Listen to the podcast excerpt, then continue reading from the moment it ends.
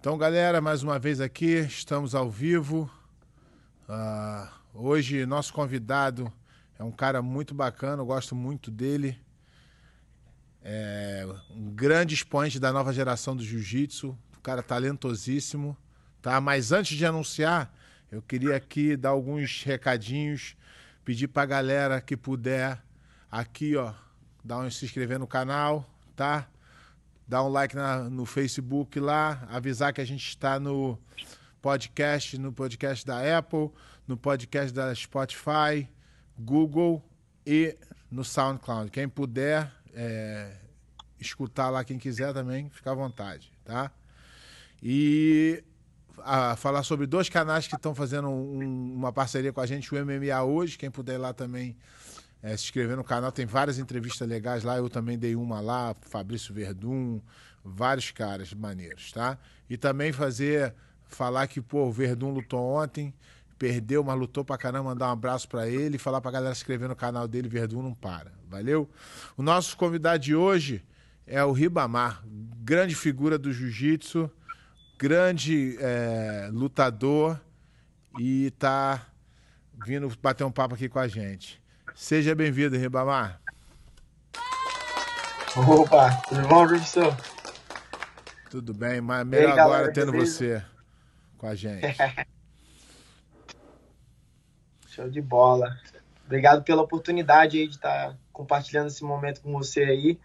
Não é, não é pelação, de, pelação de saco, não, mas desde os 14 anos de idade sou fã de você. É, meu irmão, antigamente, ele tinha. Quando, ele, quando eu comecei a treinar jiu-jitsu, comecei num tapete, né? E meu irmão, ele, ele me forçava a ver uns vídeos de luta. Então ele queria me ensinar o triângulo, que ele falou, tu tem que saber o triângulo do, do, do, do pé de pano, a passagem de guarda abraçando a cabeça do jacaré, ele, ele pegava o. Pô, e, sabe, e funcionou, o... hein? Não, deu certo é, aí, tá... deu certo aí. É, deu... Vou começar a fazer isso com tá, meus tá... alunos também, então. é, então, é, pô, sou fã de você desde que desde criança, desde 14 anos de idade. Vi as suas lutas, acompanho você, acompanhei você desde até a última. Acho que o último campeonato que eu vi você competindo, se eu não me engano, foi o. Foi que teve aquele até o. Do, é, o League Pro, que você ganhou até do, do Evangelista, ganhou do, do Gustavo. Gustavo, aquele Gustavão, isso, né? Na final. É.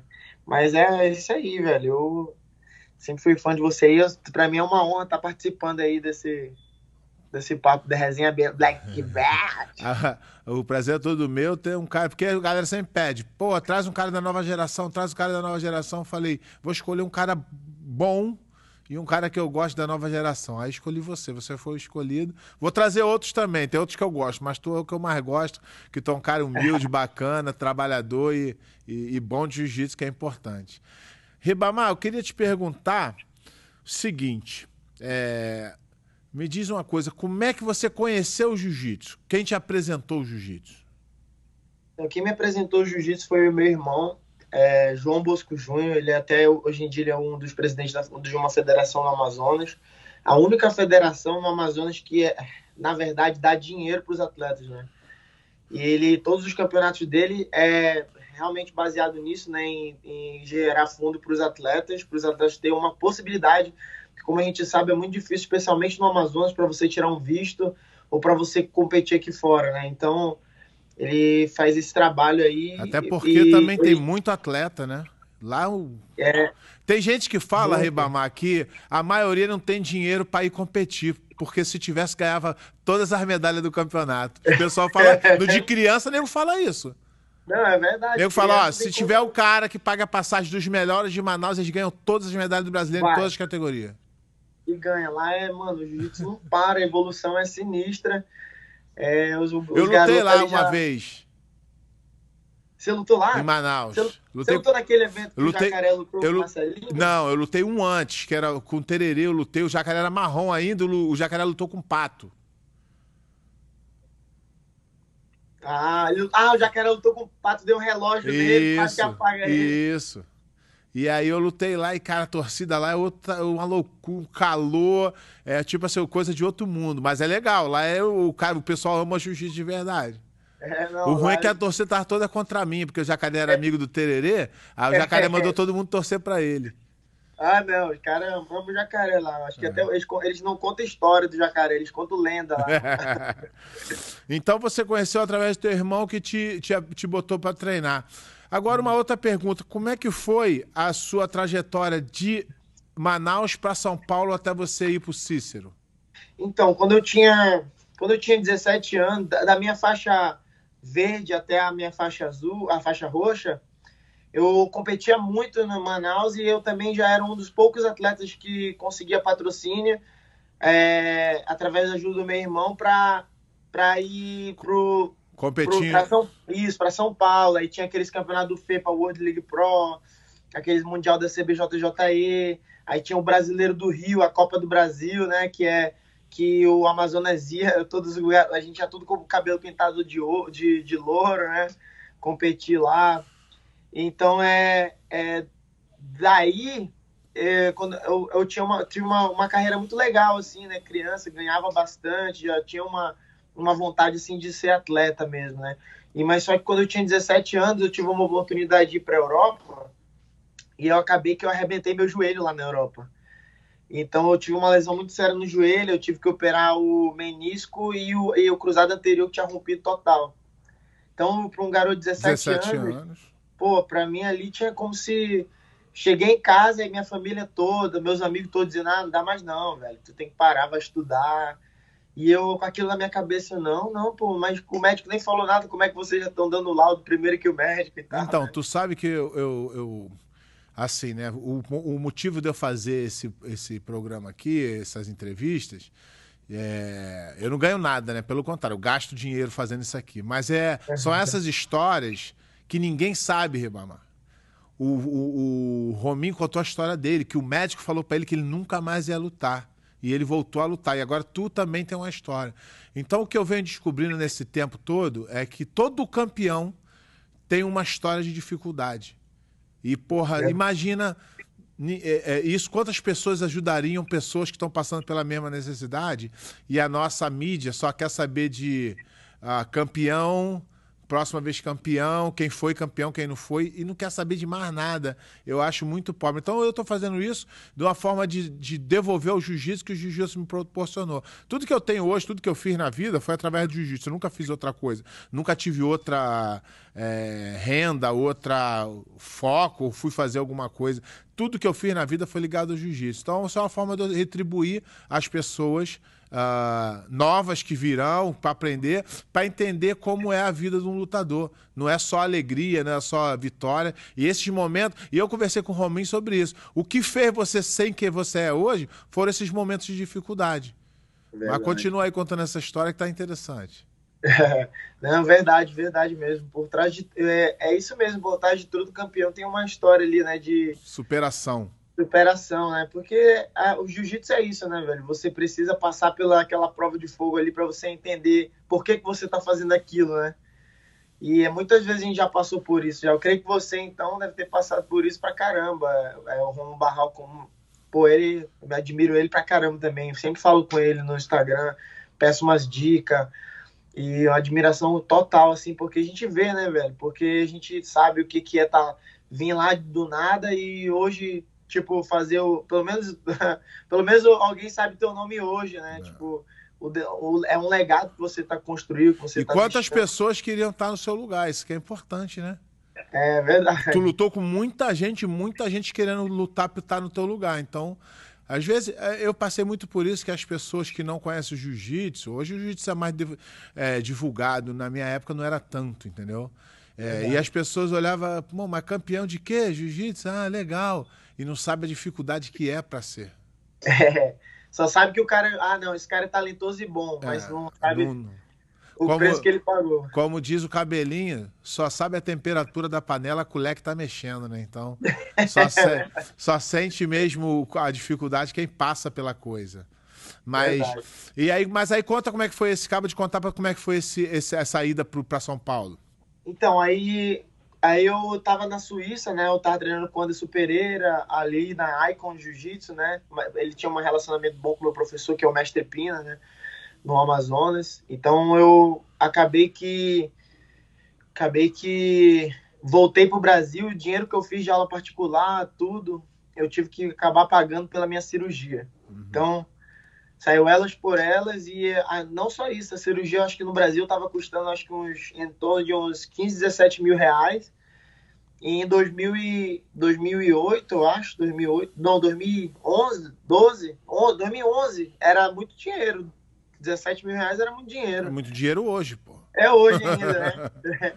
Aí daí eu Aí eu peguei e, cara, voltei pro Brasil. Aí eu, come... aí eu passei um ano sem treinar, sem lutar. Já tava, velho, já tava quase depressivo. Já minha mãe tinha que. Um ano? Mãe... É, um ano sem lutar e sem treinar. Então a minha mãe tinha que ligar pros meus, meus amigos pra, tipo assim, poxa, vai lá com o Riba lá, fica lá uma horinha com ele, pra ele não ficar triste e tal. E aí, daí, pô, quando tinha final de semana, campeonato final de semana, eu ia andando de muleta pro campeonato vi os caras que eu tinha ganho, ganho tudo já, é, ganhando peso absoluto, começava a chorar, bater na. tacar a muleta no chão com raiva. Aí meu irmão, né? Esse meu irmão, que é, na verdade, meu irmão de criação, uhum. que a, minha, a família dele me criou, né? Porque a, meus pais trabalhavam muito, e então eu, eu sempre ia pra casa dele, ele foi o que me introduziu no jiu-jitsu, ele pegou e começou a falar, mano, é, não liga para isso não, velho. Já já tu tá de volta aí, eu, eu confio em ti, eu confio que eu confio que tudo vai dar certo. Aí daí eu fiquei, aí eu toda vez ele ele vinha com uma palavra assim que eu ficava, né? Tipo, pô, não, isso aí, mano, vai dar certo. Tem que ficar, permanecer, tem que ficar, tem que acreditar, né? Não, não, era eu não era tão religioso da forma que eu sou hoje, mas eu já, ali naquele momento eu pensava, né, pô, tem que acreditar.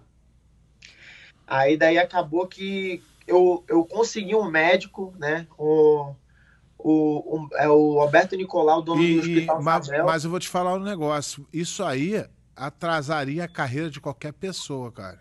Impressionante é. o resultado que tu tem passando por isso. Um ano sem treinar. É. Verdade. Um ano Hoje sem fico... treinar, para quem não entende, um ano sem treinar deve atrasar a carreira do cara uns 3, 4. É verdade. De um cara normal.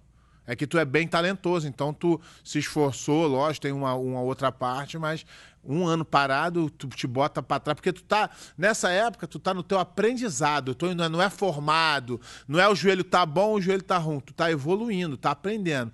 Parar de treinar, parar de evoluir, parar de aprender, tipo, joga lá atrás, tu tem que voltar reaprender tudo para voltar no lugar que você estava. É verdade. E daí foi, e foi isso mesmo que aconteceu, foi dessa forma. Então eu depois que eu. Foi exatamente isso do que você estava falando, porque quando eu consegui o médico e o médico me operou, consegui um patrocínio do hospital, o hospital pagou, me deu o, o me deu o cirurgião, me deu a, a cirurgia é, um pouco e só fez eu comprar o material, né, para sair mais barato, que me ajudou muito, né, o Hospital Samel. E daí eu operei, depois eu fiquei ainda eu tava com tanta gana de voltar a treinar e de competir que em quatro meses eu já comecei a competir, velho. Eu tava tão, não, eu tenho que fazer pós-cirúrgico, pré-cirúrgico, eu tenho que fazer, melhorar o mais rápido possível.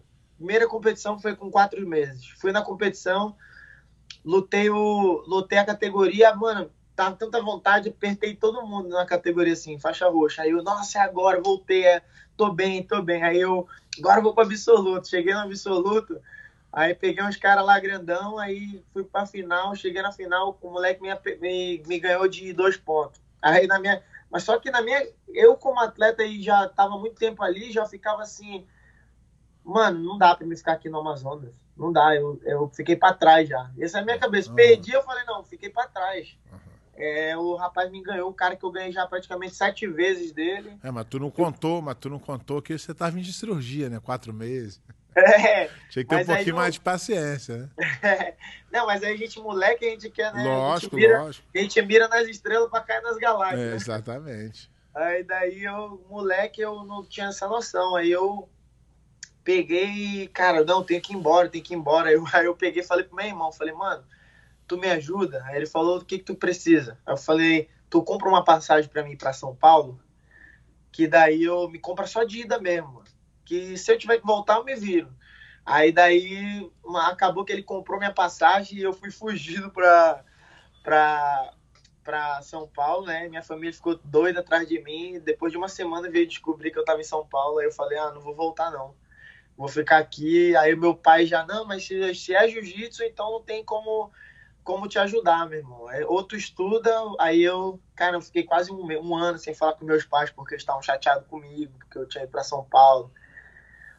E daí começou, né? O, Cícero, né? O Cissão me, me recebeu lá de braços abertos, sempre foi como um pai, né? Mesmo depois da, da de brigar, né? O Leandro com brigar com o Cissão, ainda considero ele muito como uma pessoa muito especial para mim. Hoje ele não gosta de falar muito comigo, mas Ué, mas, mas não muda nada. O teu, é, o, tu, o, o, teu, o teu respeito, a tua admiração, a tua gratidão Isso. continua indo, se bobear ainda mais. É, exatamente. Aí eu admiro ele mesmo, assim, de, meu, de coração. Aí, aí ele me deu, abriu as portas, deixou ficar lá, né? Já conheci o Leandro e ele, porque eles tinham ido lutar campeonato lá no, lá no Amazonas, né? E ele abriu as portas, me deu condição ali para eu começar a treinar, né? Aí eu lembro que a primeira vez que eu cheguei lá, ele falou assim: É, vamos ver se esse moleque é duro mesmo. Que né? Aí já chegou assim, já, né? Eu falei: Ixi, mano, lá vem. Vou ali te colocar logo ali pra lutar. se tu é bom, meu irmão, tu já tem que logo lutar, não sei o quê. Aí já me dando aquela pressão, né? Aí ele me levou num campeonato que eu não esqueço até hoje, lá no, era uma, acho que era Copa Jundiaí, em Jundiaí. E era um campeonato que só se escrevia cara bom, mano. E eu não sabia, os caras de São Paulo, tudo bom, tava lá, eu não sabia. E eu cheguei lá sem conhecer ninguém, por isso que às vezes é até melhor tu não conhecer ninguém quando tu é moleque. Que tu só vai lá, tu sabe que tu tem que lutar e tu, quebrar todo mundo. Tu né? faz o teu melhor, independente de quem é, seja. É, aí daí eu peguei, cara, fui fui lá e mesmo eu tinha vários caras muito de nome, hoje, que hoje de nome pra caramba. E, cara, era o campeonato valendo, acho que era 750 reais e eu tinha 300 reais que eu tinha viajado de Manaus com, com 300 reais para viver em São Paulo. Aí, mano, primeiro campeonato que eu lutei, acabei que eu ganhei esse absoluto, né? Ganhei, eu falei, caramba, ganhei a Cissão. Aí tu falou, aí Cissão, sou bom mesmo, hein? É, a Cissão, é, moleque é bom, vai pagar um churrasco. Aí vou direto pra churrascaria. Aí foi, começou daí, né? Aí começou daí, a Cissão agora treina mais, né? O Cissão me ajudou nesse, nessa época também. Ele falou, não, me dá o dinheiro aqui, que eu vou segurar que eu conheço, conheço vocês. Tu não é o primeiro que passa por aqui, não. Tu pega o dinheiro, vai gastar tudo com merda, besteira, vai, depois vai ficar sem dinheiro para competir e lutar. Aí o Cissão já segurou uma grana ali, pagou uns dois campeonatos na frente, e o resto do, do dinheiro ele já comprou um monte de ficha para mim de comida, de almoço num restaurante lá perto. Aí já fiquei ali, né, na, na, Pô, já fiquei ali na.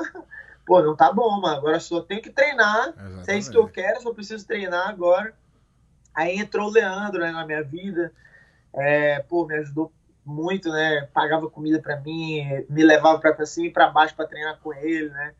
Eu era ali um, eu acredito que eu era um dos até hoje ainda um dos melhores parceiros de treino para ele, né? E, e ele falava mesmo, ah, meus treinos faixa roxa, o Riba, o Iago, o Alemão. Ele comecei a treinar com ele, abriu minha mente bastante ali treinar com ele, ele me, me ensinou muita coisa assim sobre o jiu-jitsu que eu não sabia, a forma de treinar, né, que, que me ajudou a evoluir bastante. E, e eu tenho, tenho uma história engraçada com o Leandro. Porra, eu tava, meu filho era faixa azul e ele tava tendo dificuldade para competir em campeonato grande. Ele tava sentindo muita pressão. Não sei se era por ser meu filho, ou porque é normal, né? Você conhece quantas pessoas são boas na academia, chega na competição grande e fica meio nervoso, né? Verdade. E aí eu, porra, falando pra ele, porra, eu dando uns porros nele pra caralho, e eu, e eu, e eu cobrando muito dele, né? É, porra, tu tem que treinar, tem que ganhar, tem que. Porque é assim, a cobrança vai vir de alguma hora, né? E aí, meu filho reclamando, pô, você é muito duro, cara. Pô, você não, não dá não, você não, porra, você pega muito pesado comigo, tu me esculhamba muito. Eu falei, meu filho, é, mar calmo nunca fez marinheiro bom, não. Tem que mesmo é o pau cantar. E ele não entendia por quê? Porque eu era o pai dele falando, não era o professor dele falando. Aí, uhum. olha que engraçado, foi, foi coisa de Deus isso, hein? Viu é por Deus. Eu tô sentado, lembra, sabe aquele restaurante que tem ali do lado do o mafioso? Do lado do hotel a gente fica, no Mundial. Uhum. Tô ligado. Aí sentei ali, tô sentado. Olha, olha que história, hein? Tô sentado assim com uma galera, meu filho do meu lado assim, aqui, do lado de cá. E uhum. aí, porra, o, entra o Leandro, cara. Leandro já campeão, porra, pra caralho, o cara. Sinistro. Aí tinha uma mesa dos moleques dele, se o Bobeto tava nessa mesa. Tinha uma mesa dos moleques dele lá. Sabe o que ele fez? Sentou aqui do meu lado, sem eu falar nada. Falei, qual é, Leandro? Eu sempre eu, eu, gosto muito do Leandro, Leandro, um grande amigo meu, adoro ele. E, moleque, nota milhão, ele não tem o que falar. Aí ele foi e sentou aqui do meu lado. Do nada, cara. Do nada. Ele puxou uma história contando que o primeiro campeonato de azul dele, que ele foi pro Rio, um dia antes ele foi à praia. E o Cícero falou pra ele não ir. Aí chegou lá, ele perdeu o campeonato. O, ele falou: o Cícero foi me xingando do Rio a São Paulo e, meu, e os, meus, os meus parceiros de treino, ele ficou mandando me xingar durante duas semanas. Aí eu falei assim, meu filho, tá vendo aí? Sabe por que, que o Leandro é campeão? Porque o professor dele não deu mole para ele.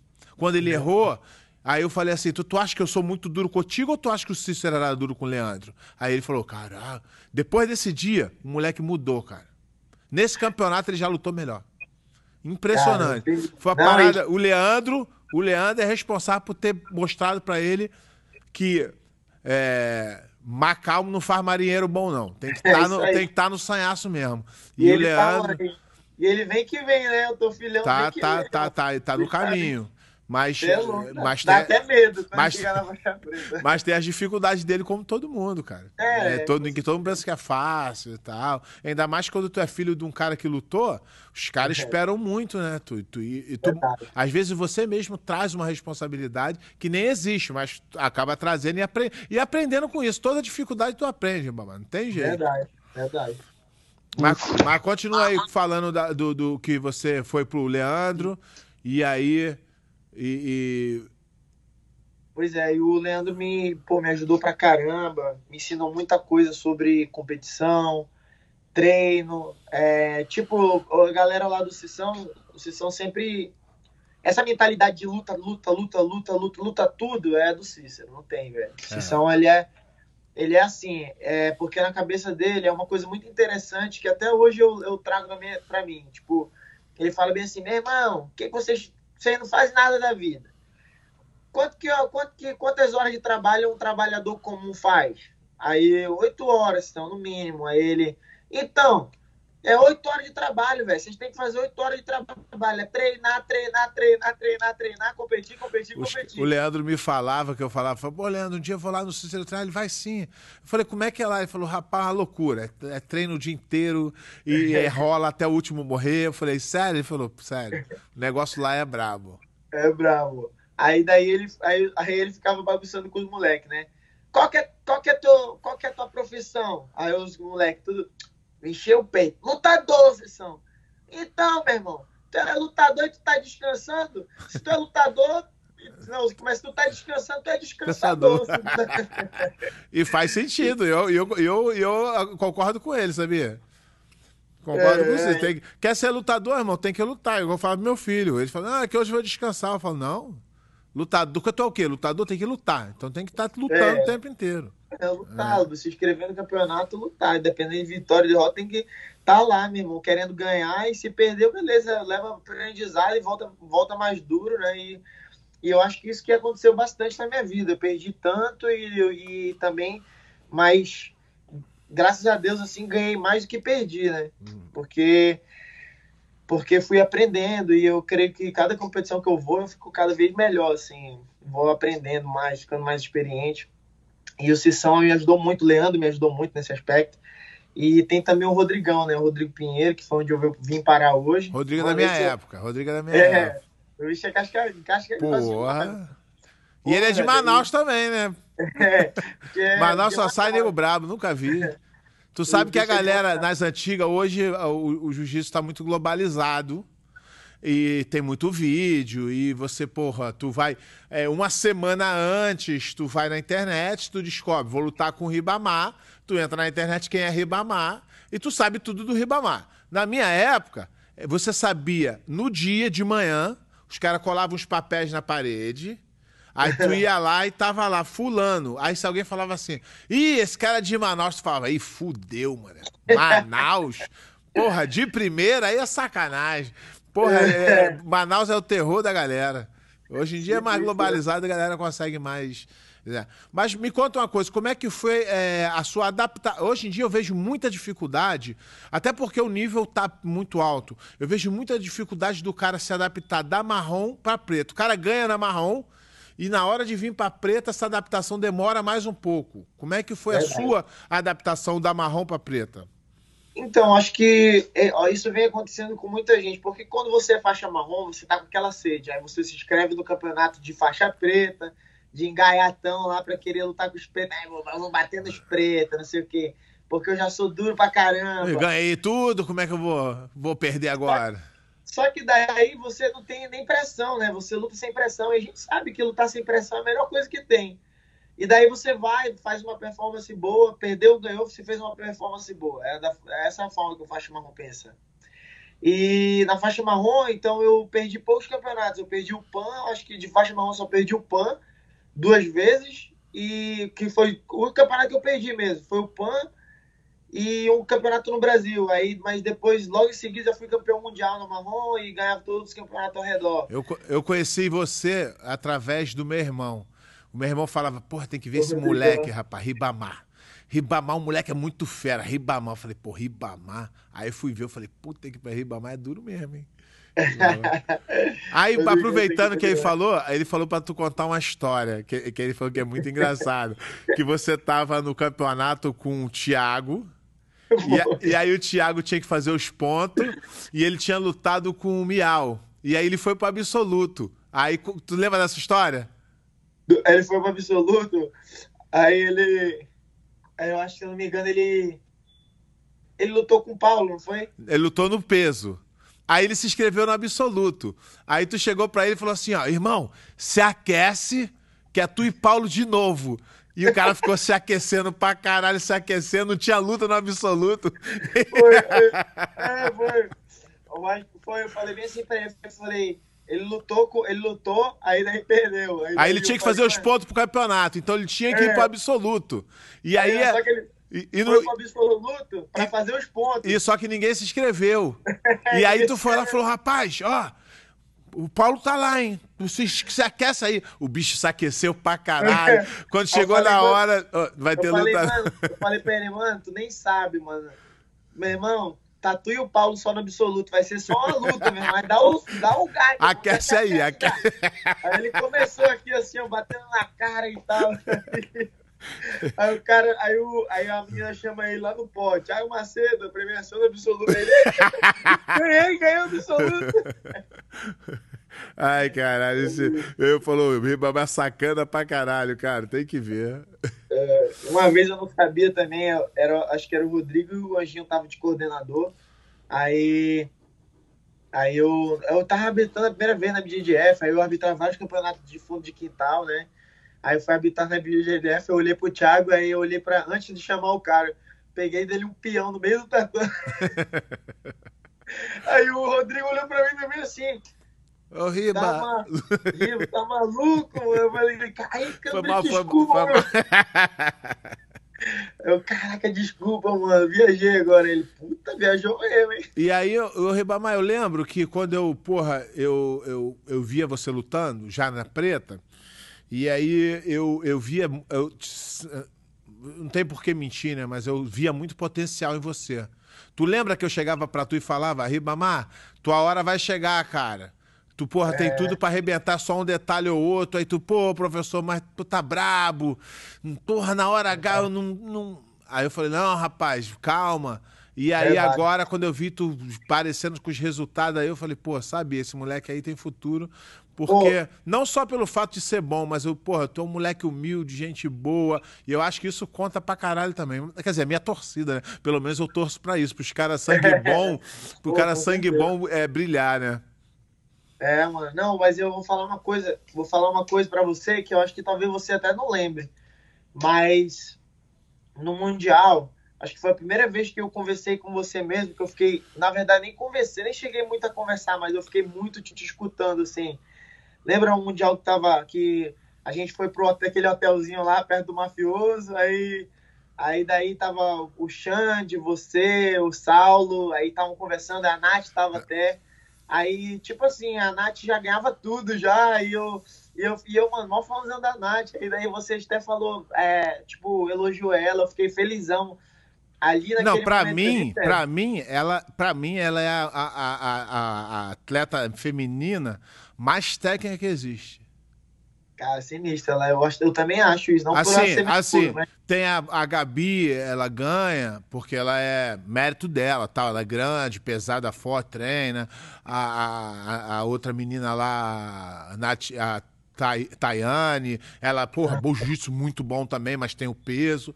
E a menina mesmo, que eu vejo que faz a diferença mesmo ali na raça, na porra, guarda boa, luta bem. Jiu-jitsu mesmo. Né? Jiu-jitsu mesmo, bonito. Eu vejo a, a, a, Nath como destaque do feminino. Eu já, eu já falei isso pra ela algumas vezes, mas eu, eu, é. eu, sempre, eu sempre vi ela assim como atleta que, porra, tem a chance de mostrar pros outros que o jiu-jitsu feminino é bom. Jiu-jitsu feminino tem atleta é, é, que luta bonito. E ela, porra, é. ela é pica. Jiu-jitsu pra frente. Pois é, e nesse dia você tava conversando lá com o Saulo, o Xande, estavam tudo batendo um papo, e ali para mim, velho, aquilo ali, tinha acabado de pegar a faixa preta ali, eu, e eu ali tá perto de vocês ali, para mim, mano, aquilo ali foi uma energia muito sinistra que eu absorvi ali, sabe? Tinha o Leandro ainda, o Bochecha, que tava também, aí daí eu fiquei assim, nossa, mano, pô, que da hora, eu, tô tendo a chance, né, de estar tá aqui com os caras que por muito tempo ali eu levei ele como meu, minhas inspirações e tal, né? E você falou uma coisa para mim, você falou exatamente isso. Você falou você tava, conversou com todo mundo, conversou com todo mundo, e eu não falava tanto. Eu só concordava, né, pô, via vocês falando. Aí você virou para mim assim falou bem assim, mano, eu, nem, nem eu sabia assim que você me acompanhava. Aí eles falou, mano, eu vejo suas lutas também, mas você tem, você tem potencial pra caramba, tua hora vai chegar ainda. É, aí eu fiquei assim, né, mano? Pô, eu fiquei, caramba, eu fiquei muito feliz, muito feliz. Aí a Nath tinha entrado pro, pro quartinho, eu entrei lá no quarto, eu falei, mano, ele, pé de pano acabou de me elogiar. aí daí eu, eu falei, mano, eu, eu vejo vídeo dos caras desde os 14 anos, aí a Nath começou a rir. Aí a Nath, você sabe que a Nath é retada, né? Ela é, você é mó pela saco. que ela é brava. Ela é, é brava. Eu, eu, sei que, eu sei que eu vejo assim, cara, o jiu-jitsu hoje, né? Com essa, essa história de nego começar a falar merda um do outro, essas é. coisinhas de internet, eu acho que isso é um. Eu acho ruim, né? Uhum. Em geral, para o esporte.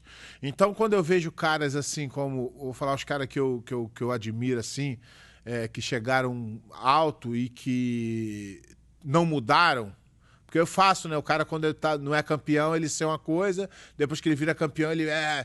Tipo, o, Le, o Leandro, Porra, que moleque humilde, cara. Nunca vi igual. E não tem, vai sempre fazer do mesmo jeito. Eu não, lutei cara. com o Leandro quando ele era, porra. E eu acho que eu lembro, eu tava lá. Lá no brasileiro. E ele, porra, desde então fala comigo, porra, aí, porra, médio. Cara, nota mil, porra, o bochecha, cara. Sabe onde eu lembro, eu lembro uma luta dele com você? No World League Pro, eu acho. Não, no World League Pro não, desculpa, no Abu Dhabi, na Trial na seletiva, eu acho.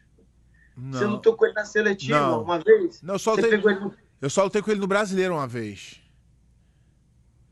Eu peguei ele no braço. No triângulo, triângulo, foi? Ah, então foi brasileiro, né? Foi brasileiro. Que eu... Você deu um triângulo nele e todo dele, dele é, no Não, não. Eu, eu fui passar, eu não tava conseguindo passar e eu voei assim no armlock, joguei ele para emborcar. Quando ele voltou, eu joguei no, no, no, no. Foi só lutei com ele uma vez. E, ah, e então aí, eu, tá e aí eu, eu falo para ele assim, aquele dia lá, Leandro, eu perdi, eu perdi pro Léo Nogueira, né? Eu falei, Leandro, aquele dia eu não perdi pro Léo Nogueira, não, eu perdi pra tu naquela luta e depois só fui lá pra cumprir, cumprir a tabela que eu tava morto. Lugar, né? Porque aí foi engraçado, eu não. Olha só como é que, que são as histórias, né? Quando isso. Eu não lembro o ano que foi isso, cara, direito.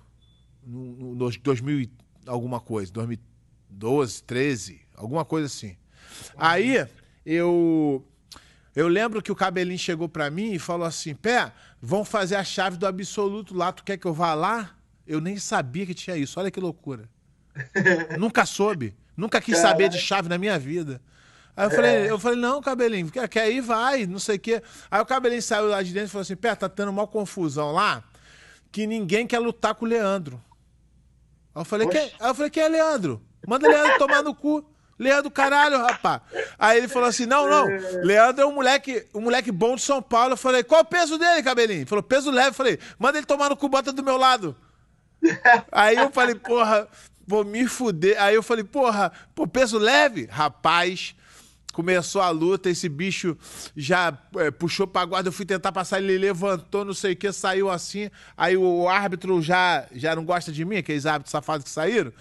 Aí já deu dois pontos pro Leandro. Pô, tudo que o Leandro quer, né, irmão? Dois pontos aberto com dois pontos, puxou pra guarda. Rapaz, ah, eu tentei passar a guarda desse bicho por oito minutos, não fiz nenhuma vantagem. É meu, cora né? meu coração já tava como? Já tava pra morrer. Já deu um ataque cardíaco. Aí eu fui e falei, vou ter que tirar uma, uma, uma, da cartola aqui. Aí emborquei ele, fui no braço dele, peguei o braço dele. Aí, porra, o Cícero, porra, o Cícero apostou com o cabelinho, cara. Postou mil reais. Quem ia ganhar? Perdeu, perdeu mil reais. O Cícero muito puto esse dia, cara. Ficou muito puto. Só que, porra, o Leandro, é. o Leandro era, porra, né? Se fosse aquele cara marrento, porra, esse cara aí, me... irmão, que moleque nota mil. Não tem, igual a ele, não tem, não. Humilde, fala com todo mundo, para pra falar com todo mundo, não tem marra. Então, quando eu vejo esses caras assim, por exemplo, quando eu vejo a molecada é, da nova geração, que, porra, é humilde, porra, maluco, eu falo assim, pô, esse cara aí que tem que ganhar, porque o nosso jiu-jitsu tá muito, tá muito ruim, cara. Com o nego fazendo, falando merda, nego querendo fazer aparecer. Pra entendeu? Focado de uma, de uma mídia só, né, velho? é complicado, né, cara? O, é, a gente, a gente, como eu acabei de falar, a gente tem uma, uma, mídia muito pobre e muito bairrista, né? Os caras escolhem quem eles gostam e ficam é, promovendo o cara, promovendo, o cara às vezes nem ganha. No, no europeu, tu tava lá, tu viu o, os caras da Froglapping com sete câmeras em volta do Kina, sete câmeras é. na, na cabeça. O cara perdeu, porra. Isso, descre... isso descredibiliza o, o, a, o veículo de informação. E nego não vê é, isso, cara. Nego é maluco, cara. Então, Às por isso que eu sempre tor torço pros caras que, pô, são mais gente boa, tem minha torcida. Pois é, às vezes parece que o segundo lugar vale mais que o primeiro, né? Porra, não dá pra entender isso.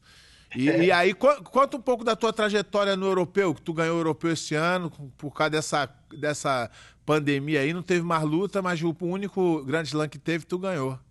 É, eu tenho, fui pro europeu, né?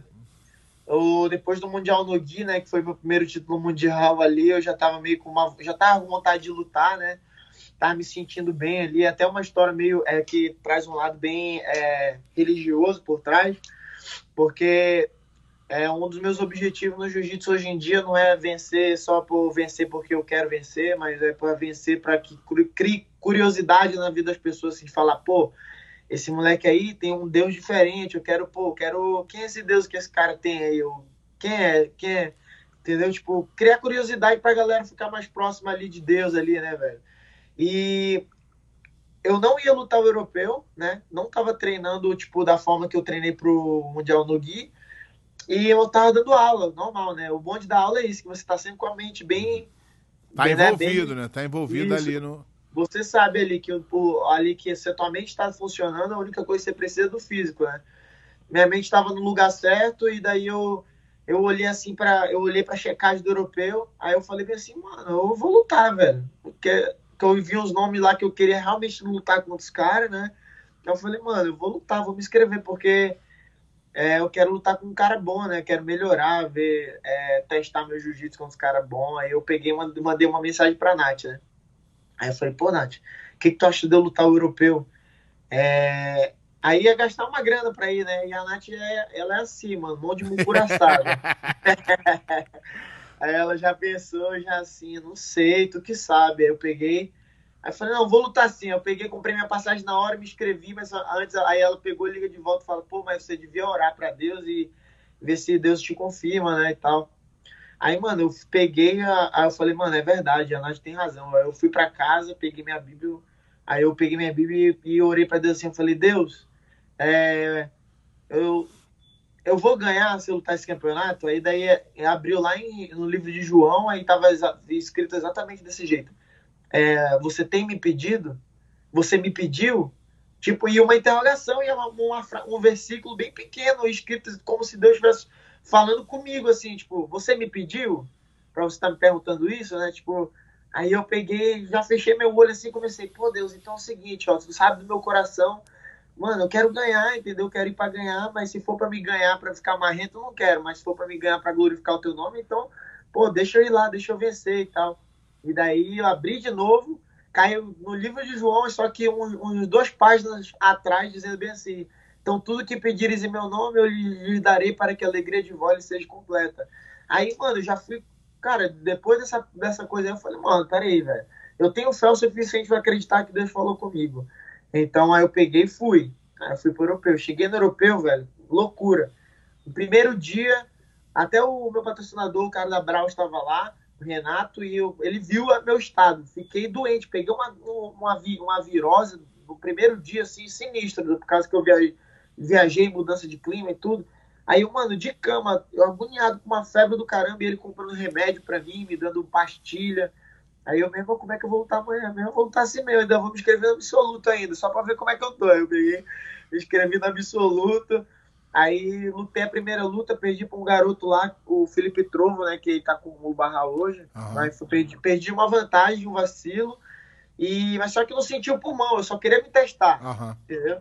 Aí, pô, não senti o pulmão, tô bem. Aí, na, aí quando lutei absoluto, quando foi de noite, a minha primeira luta já era um, garoto lá do. Que todo mundo tava falando, tipo, a galera falou, os caras tudo fala dele porque é um E quando a, bom. quando a, quando a Froglep fala, já é certo, tu vai ganhar. É. Fica tranquilo. Aí, Quando alguém falar assim, ó, esse cara, a falar, esse cara vai ganhar, já vai tranquilo que é tua. É, né? Eles nunca acertaram, eles nunca acertaram nenhum. Eles escolhem o cara do Mundial todo, eles erram todo. Nunca vi tão ruim que eles são. Aí daí eu, eu lutei com esse garoto que era aquele Esp Matisse, né? Um guardeirinho. Uhum. Aí os caras estão falando, irmão, eu quero ver agora, guardeiro e passador. Aí, mas só que, mano, pô, já treinei, mano, treinei muito tempo com os Miau ali, que faz esse tipo de guarda, né? Aí eu falei, mano, os caras, mano, os caras não tem noção não, velho. Pior que a Dormial não tem, né? É, mano, falei, mano, os caras não tem noção não, mano. Aí eu peguei e falei, ah, mano, é, eu, eu, eu e ele na primeira luta, aí o moleque era peso leve, tava se inscrevendo meio pesado pra tirar graça. Aí eu falei, ah, mano, não é assim não, sem menosprezar, né? Falei, ah, mano, cara, o moleque é do peso leve, vai se inscrever meio pesado pra quê? Eu não vou, eu não vou lutar com ele eu não vou lutar com ele pra, pra ficar fazendo negócio de tecninha, não, mano. Negócio de tecninho, Ronaldinho, bonitinho. Aí eu comecei a botar força mesmo pra passar a guarda dele.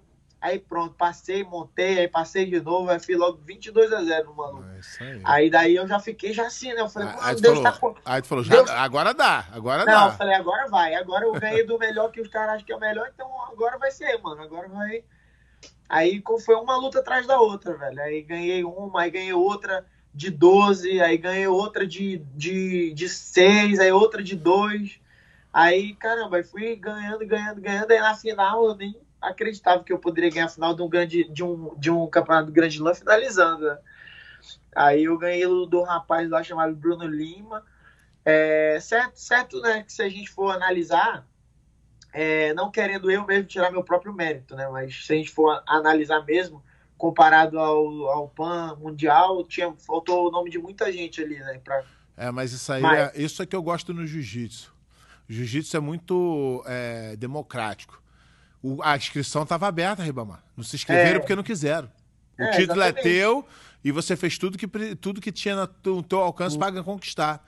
Eu não, eu não gosto de tirar o mérito de ninguém. Ah, mas fulano não lutou. Problema dele, não lutou porque não quis. Tava inscrição aberta lá. Entendeu? Então eu não gosto de tirar mérito de ninguém. Ah, faltou. Faltou ninguém, não. Faltou, não. É... Não escreveu porque não quis. Problema é de cada é, um. Então, é, eu pensei, eu pensei isso também. Eu falei, mano, tô aqui, velho, vim lutar, meu irmão, é isso que interessa, né?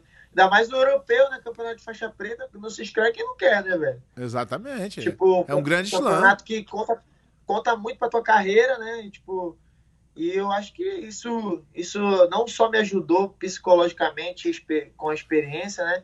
Como fortaleceu a minha fé, pô, porque porque, mano, se, se ali naquele momento Deus falou comigo, eu acreditei, eu fui lá e ganhei, então, meu irmão, se Deus falar comigo de novo, através da palavra, no Mundial, no, no que seja, meu irmão, eu vou ganhar também, velho. Eu creio nisso, entendeu? Tipo, Lógico. É, e foi isso, foi essa que foi minha trajetória, mas mas é que nem você falou, né? No meio de, um, de uma vitória, de um campeão, por trás de um, de um. Sempre de cada vitória tem sempre uma história por trás. Né? Uma coisa que o Leandro fala muito, que eu aprendi com ele, o Leandro é mais novo que eu, mas me, me ensina muita coisa. O Leandro falou assim: pé, existe dois tipos de, de pessoas no jiu-jitsu. Os lutadores de jiu-jitsu e os atletas de jiu-jitsu. Eu falei, como é que é, Leandro, isso? Ele falou, atleta de jiu-jitsu é aquele cara que tá com a unha encravada, ele não luta, porque ele não tá 100%. O, o, o, o lutador de jiu-jitsu, ele luta até sem a perna, porque ele vai lutar de qualquer jeito. E o Leandro é o cara que mais pode falar sobre isso, né? Que todos os eventos, todos que ele lutou, que ele ganhou, que ele perdeu, todos ele tava machucado. Tá, então isso é o, o ombro o sem ombro do lugar. Então ele é o cara que tem tem é, capacidade é. de falar sobre isso, né? Tem então eu aprendi, eu aprendi. Então igual eu também tenho eu tenho isso na minha carreira. Pode falar o que quiser de mim, não gosta de mim, que eu sou ruim, qualquer coisa, mas não pode falar que eu afrouxei para ninguém nem nunca. É, Na, nunca neguei luta de ninguém, nada. Pode falar o que quiser de mim. Eu, ah, não gosto do cara. Usando aqui, ó.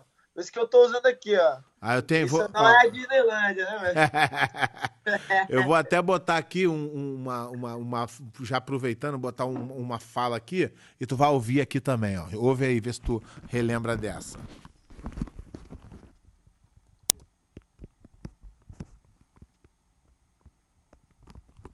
Peraí. Eu detesto mutuca. Você sabe o que é mutuca, né? O pessoal do jiu-jitsu sabe o que é mutuca. Mutuca é frouxo, covarde. Então, isso eu não suporto. Isso aí é o, é o saudoso Carson Grace, ele já falava. Sal, é, é, o saudoso Carson Grace já falava. Então, Isso é mutuca. Mutuca, ele já falava. Então tem. Então o que, o que acontece é, hoje em dia é que os caras. Aí o cara vai lá, ai, ah, vou lutar no meu joelho. Irmão, tu treinou três meses se dedicou pra caralho. Verdade. Aí vai chegar lá, irmão, faz o teu melhor com o que você tem na hora. Tá com o joelho ruim, vai com o joelho ruim mesmo. Entendeu? Mano, eu tenho uma história para contar que é muito engraçada, assim, é coisa de criança. Quando, a gente era, quando eu era menino, 14 anos de idade, 13, 14 anos, eu lutava os campeonatos. E o meu irmão, por incrível que pareça, ele já, ele já ensinava isso pra gente, mas de uma forma que a gente, que pra gente era divertido.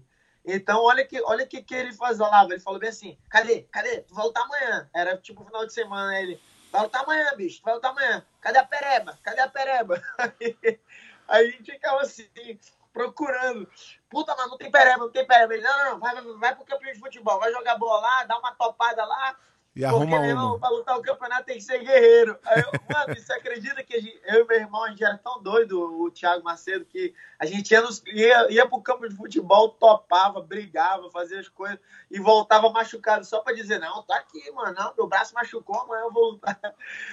que loucura, né? E agora que você tá falando, mano. Tu vê a mensagem que tem ali, mano, né?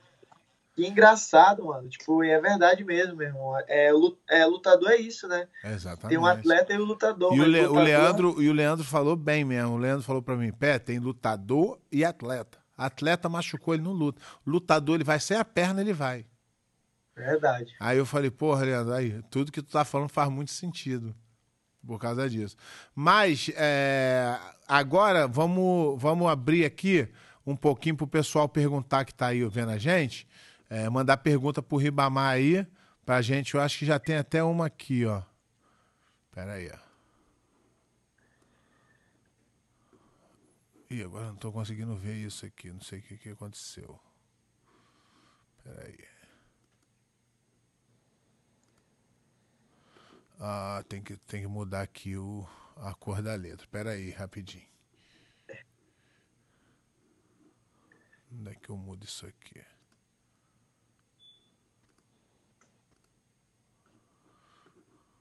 Aqui, peraí. A letra branca é melhor. Aqui. Vamos botar a branca aí. Pronto. Vamos lá. Aqui, ó. Fala pé, fala Ribamar. Essa é para você. Você morou em Manaus, São Paulo, Dallas, Nova York é, e Dallas novamente. Foi fácil a adaptação nesses lugares? O que aconteceu? Uh, uh, se você teve alguma dificuldade? Então, eu tive uma, tive uma dificuldade no tempo de, de San Antônio, né? Porque eu era. Então, é como, a, foi a primeira adaptação, né? Porque quando eu vim de São Paulo para os Estados Unidos, é, a, existia uma grande diferença de treino do, do, do, do jeito que eu treinava para o jeito que eu passei a treinar aqui com o Rodrigo. Então, o meu professor, né, que é o Não, mas eu que... acho que a pergunta dele é a adaptação com a cidade, a diferença entre as cidades, ah, entendeu? Então, o, o, Ainda, a adaptação qual a diferença foi... de, da, de, qual foi a diferença de Manaus para São Paulo, de São Paulo para Nova York, Nova York para Dallas? Qual, qual a particularidade dessas cidades e se teve alguma dificuldade que você sentiu? Então, é, te, a, não teve dificuldade não, porque e também eu não consigo muito falar sobre é, a, muito a diferença da, porque é sempre minha vida sempre foi academia casa, academia casa, né? Então quando eu, a única diferença, como eu tava falando, eu, é, eu acho que eu acho que eu acho que eu sei o que, que tu tá falando, porque tu tava tão focado na tua carreira que não importava onde você tava, que você é, tava da mesma forma. Faz isso, sentido. Pra mim, pra mim, é como se eu estivesse no mesmo lugar sempre. Então Só o que era importante era o jiu-jitsu. Então o jiu-jitsu é, é, que é onde você prestava atenção. Isso, o, o que era diferente para mim ele era só a intensidade. Tipo, aqui é mais intenso do que aqui, aqui é mais intenso do que aqui, entendeu? Tipo, teve. Foi questão de aprendizado mesmo. Em um lugar era menos intenso, mas era mais técnico. Em outro lugar era muito intenso, só que menos técnico. Mas eu acho em que outro... tudo foi importante, né? Cada um em Isso. sua parte.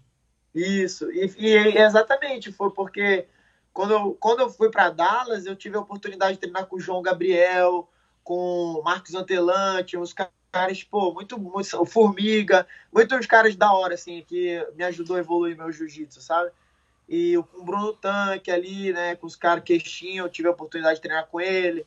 Então ali já foi uma, um aprendizado, né? Uhum. E ali é para mim também saber onde que estava meu nível, né? Porque quando você vai treinar com os caras, você realmente se testa, né? Porque eu, eu, não, eu não faço treino para ficar um raspa eu faço treino para ganhar ou eu vou tentar ganhar. Se eu perder, beleza, tu pode falar, eu ganhei do Riba no treino, beleza, mas eu faço treino para ganhar mas o tempo tentou todo. ganhar, né? Ó, é, eu tentei o Bruno Moreira Ribeiro perguntou: Ribamar não disse como foi sua ida para os Estados Unidos. Conta essa história aí, Riba. Então, minha ida para os Estados Unidos foi é, 2014, foi a primeira vez que eu vim. 2015, eu, eu, eu só tive um, as duas oportunidades de vir para os Estados Unidos na minha vida inteira, e na segunda eu peguei. É, a primeira foi porque eu ganhei uma seletiva em São Paulo, né, no Campeonato Paulista que tinha você lutava escolher entre a etapa e outra coisa e você lutava uma etapa e dava e você podia lutar ao final do Paulista que dava passagem. Daí eu ganhei essa passagem. E é a primeira vez que eu fui aí ninguém me deu uma oportunidade de ficar nos Estados Unidos. Eu falei pô acho que ninguém vai me dar oportunidade de ficar nos Estados Unidos não. Aí a segunda vez eu fui lá e ganhei já era faixa marrom. Aí quando eu ganhei e fui para os Estados Unidos é, eu peguei e falei assim, mano, quer saber? Ninguém vai me convidar, então eu vou me, eu vou me autoconvidar. Boa! eu, ninguém vai me convidar, eu vou me autoconvidar. Eu peguei, a Nath já tava bolada, que a gente já era namorava ainda no tempo. Aí eu falei, pô, Nath, é o seguinte, eu, tipo, minha passagem era de segunda e voltava na segunda. Aí daí eu falei, pô, Nath, é o seguinte, eu vou ficar aí.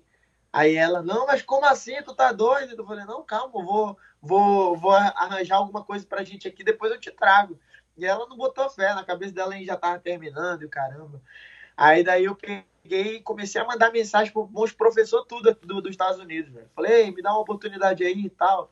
Só que no final eu mandei mensagem para todos. Só que no final o único que respondeu foi o, o meu professor, que é hoje, que o cara que praticamente me deu a faixa preta, uhum, o Rodrigo, né? Uhum. Aí o Rodrigo falou, pô, vem aí. Aí daí eu peguei e, e, decidi. Aí eu fui lá, aí eu falei, pô, mas como que eu vou? Tinha 50 dólares só na, na, na, na, na carteira. Aí ele falou, pô, não, é, vem aí e tal. Aí eu falei, pô, mas eu não tenho condições de comprar passagem. Tem como tu comprar passagem? Eu dou um jeito aí. Ele falou, não, peraí, tem uns alunos aí que vai vir, que vai vir semana que vem. Aí eu com 50 dólares para ficar uma semana.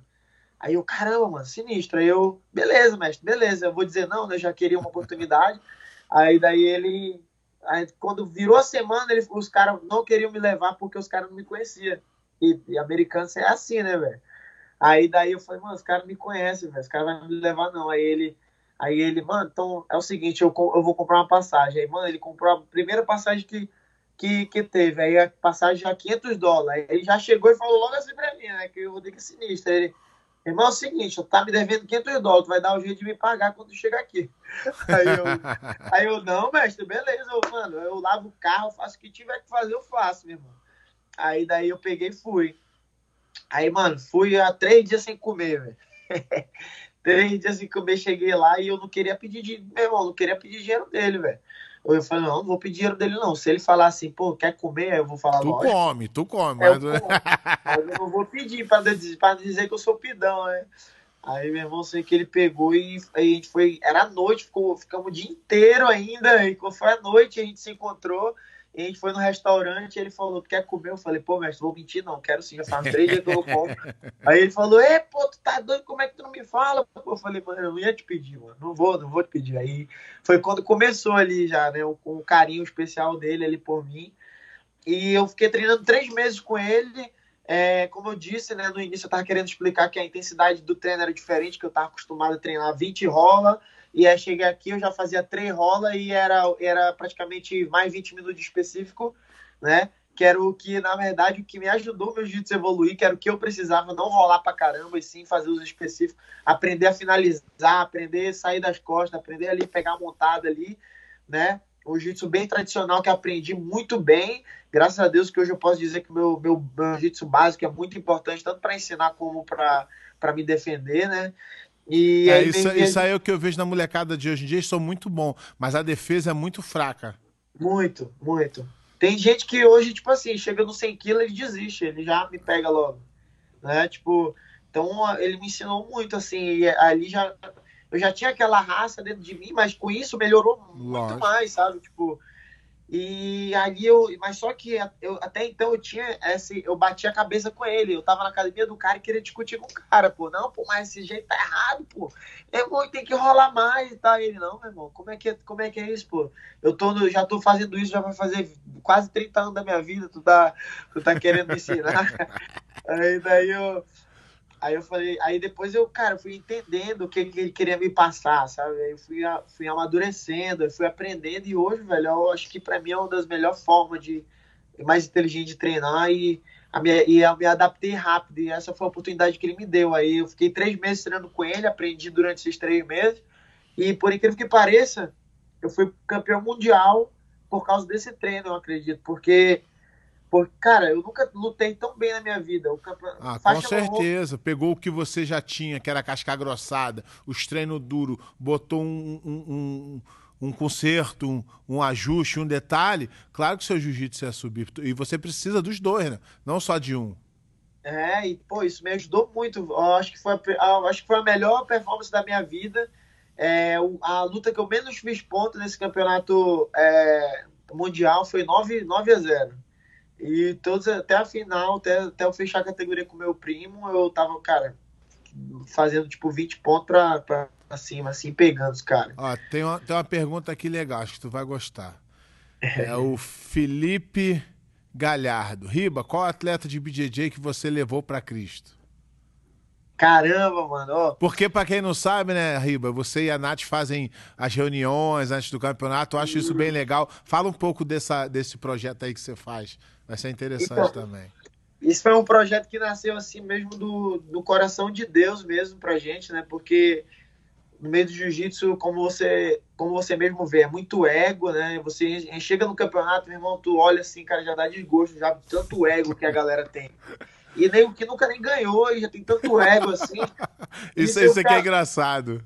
É, e eu, nossa, mano, pra que que é isso, né? Pra que que é essa marra inteira? E eu falei, mano, Deus, mano, E tem, e tá tem, e, e, Ribamar, tem coisas que é engraçado que eu, por vejo. Tem nego que tirava foto comigo quando eu era campeão. Que, porra, eu, ve, eu tenho foto na internet, eu vejo as fotos. E o cara hoje passa por mim assim e não fala comigo. É, não é isso que eu, não é isso que eu penso. Tipo assim, ó. É uma parada que eu acho muito, muito engraçado. Tipo assim, é, já aconteceu comigo, acontece comigo. Imagina com você que, que foi campeão absoluto e tudo. Comigo, tipo assim, aconteceu de várias vezes, eu não sei ninguém. Muito, muitos garotos da, antiga, desse, da nova geração agora mandar mensagem: Iba, tu é minha inspiração. Ídolo, moleque, pô, me inspira em tu, porque tu é guerreiro e tal. Hoje pegaram a pretas, o cara anda bem assim, ó. Vai lutar comigo, o cara toca na minha mão e faz bem assim, mano. E, e, eu, e eu fico assim, tipo, mano, escandalizado, velho. Eu fico, tipo, falo, meu irmão, o que que mudou, mano?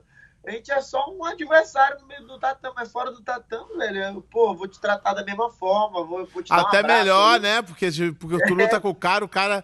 É, não, não, não... Tipo, o, o Rodrigo. É. Eu lutei com ele.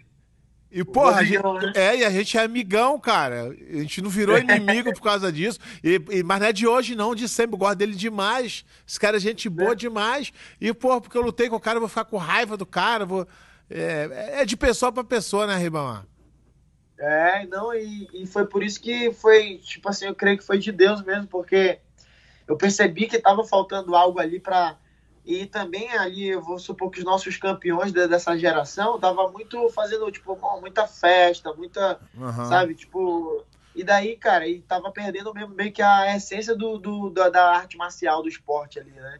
Porque ali o respeito, né? O jiu-jitsu, mano, querendo ou não, foi tirado ali do judô e é, tem respeito, disciplina ali, tem todas essas coisas, né?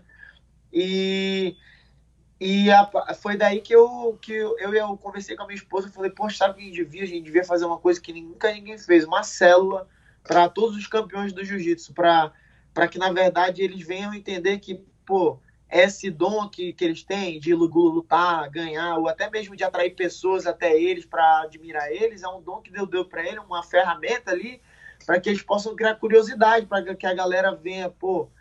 Tipo assim, imagina assim, ó, eu- eu- na minha cabeça, esse que é minha, o meu pensamento. Imagina um Leandro Lô da vida, aceita Jesus e fala assim, meu irmão. Essa, é, essa, essa, essa, essa, essa missão é difícil, hein, ô Ribamar? essa, missão, Não, e- essa missão é sua, mas é bem difícil. É, e não, e pior que eu tenho até um testemunho pra contar sobre isso. Aí eu peguei e eu fico imaginando, né, mano, se alguém vê ele, o Bochecha, algum, aceitando Jesus e falando, pô, hoje eu percebo que tudo que eu tive foi Deus que me deu. Imagina a repercussão disso. Entendeu? Tipo, quantas pessoas não vão ali, né, se. Mano, É, mas mesmo que eles não falam, a gente sabe que foi, né? É, pois é, é exatamente. Vejo que eles não falam, a gente sabe que foi. É, e por incrível que pareça, a gente, eu, eu jejuei durante uns 3, 4 dias pela vida do Leandro, uma vez, né? Eu e a Nath, a gente estava no Brasil, e eu falei, pô, Lê, vamos na igreja comigo? E daí, cara, ele foi. Ele foi na igreja comigo. Chegou na igreja, ele, ele mano, é, chorou tudo. Ele, nossa, mano, é muito bom estar aqui, né? Eu falei, é, mano, é isso, pô, porque às vezes a gente tá tanto perto de, de coisas, escutando tanta sacanagem o tempo todo, que a gente perde a noção do que, do que é realmente mais gostoso pô, pra tua vida. É, é muito mais gostoso. Antigamente eu via da forma diferente. Pô, eu prefiro ser amigo do cara do mundo do que, do que amigo de uma pessoa de Deus. Aham. Porque, ah, não, é porque crente é chato, não sei o quê.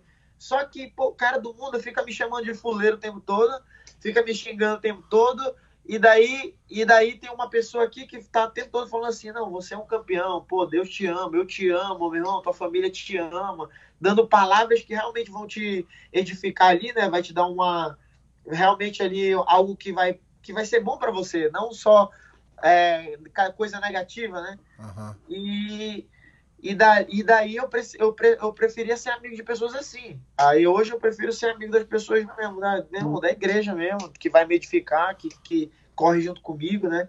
Igual o Braga Neto já falava, se não tá junto, tá contra. Braga Neto. Mas é, é, mas é, eu vou te contar uma história. Eu, eu quando conheci a minha esposa, eu não, eu não era é, é, evangélico não, cristão não. E vou te- te falar a verdade, eu tinha até aversão, né? Achava, eu pensava dessa forma, falei, não, é, igreja o cara só quer dinheiro, a igreja é isso, que Aí, engraçado, cara, eu fui. é, o Cleito Mangueira, que é um, um grande amigo meu lutador, ele. Ele, é- ele era da mesma igreja da minha esposa, ele que me apresentou ela. Aí teve o culto do amigo.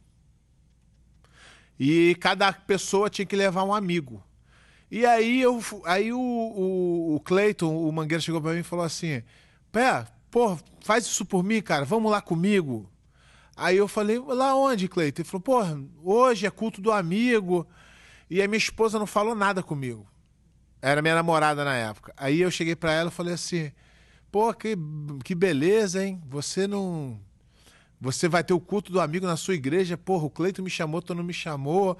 Aí ela falou: não, você tem que ir porque você quer, não porque eu te peço para ir, não sei o que, não sei o que. Só que aí eu fui pra igreja com aquela mentalidade que eu tinha, né? Falei, porra, esse cara vai me pedir dinheiro, esse cara. Porra, parece que foi engraçado. Parece que aquele dia Deus botou na, na cabeça do pastor: ó, tu vai falar só pra aquele rapaz ali, ó. E eu tô lá. E o pastor falava assim: você aí, que veio pela primeira vez. Agora é hora dos dízimos e ofertas, mas você não toca na tua, na tua carteira, não, que eu não quero seu dinheiro, não. Guarda seu dinheiro para tu comer uma pizza depois. Aí eu falei, rapaz, esse cara tá falando comigo. E aí tudo que, tudo que o pastor falava, cara, tudo que o pastor falava era só para mim. Eu falei, rapaz, esse negócio tá, tá estranho aqui para mim. Sabe quando tu sabe que o negócio é para você? E uhum. eu falei, caralho. Aí desde então eu comecei a ir pra igreja, me batizei. E, Pô, e, e, é impressionante, cara. Quando às vezes mesmo as pessoas certas vão na tua vida, você acaba encontrando e você descobre que, que é o que tu falou. Quanto mais pessoas que. Mas é, a verdade é que a gente tem que tentar mostrar para os outros é, mais do que falar, Isso. mostrar a nossa vida. Para o cara olhar para tua vida e falar assim: porra, Riba quero uma vida igual a sua. Como é que é pra ter uma vida igual a sua? Aí tu, rapaz, é assim, ó. E aí o cara fala, aí o cara vai acreditar do que, tu, do que muita gente só fala e aí não vive, né? E aí o cara fala assim, pô, mas ele tá falando e não tá fazendo, será que vai funcionar? Então, às vezes, às vezes a pessoa que fala muito e vive Deus menos, vive menos em Cristo, fica mais difícil das pessoas acreditarem, né? Verdade. Isso é verdade, isso é, é bem é comum, né? É, o, o evangelho, o, como é, a vida com Deus, ela é, ela é, é, so, é sobre ações, né? Não sobre porque tu pode ler a palavra e não pode aplicar na tua vida, só que tem que ler e aplicar na tua vida. Né? Exatamente. Tem mais, uma, tem... tem... mais uma pergunta aqui. Não, termina aí que eu tenho mais uma pergunta aqui.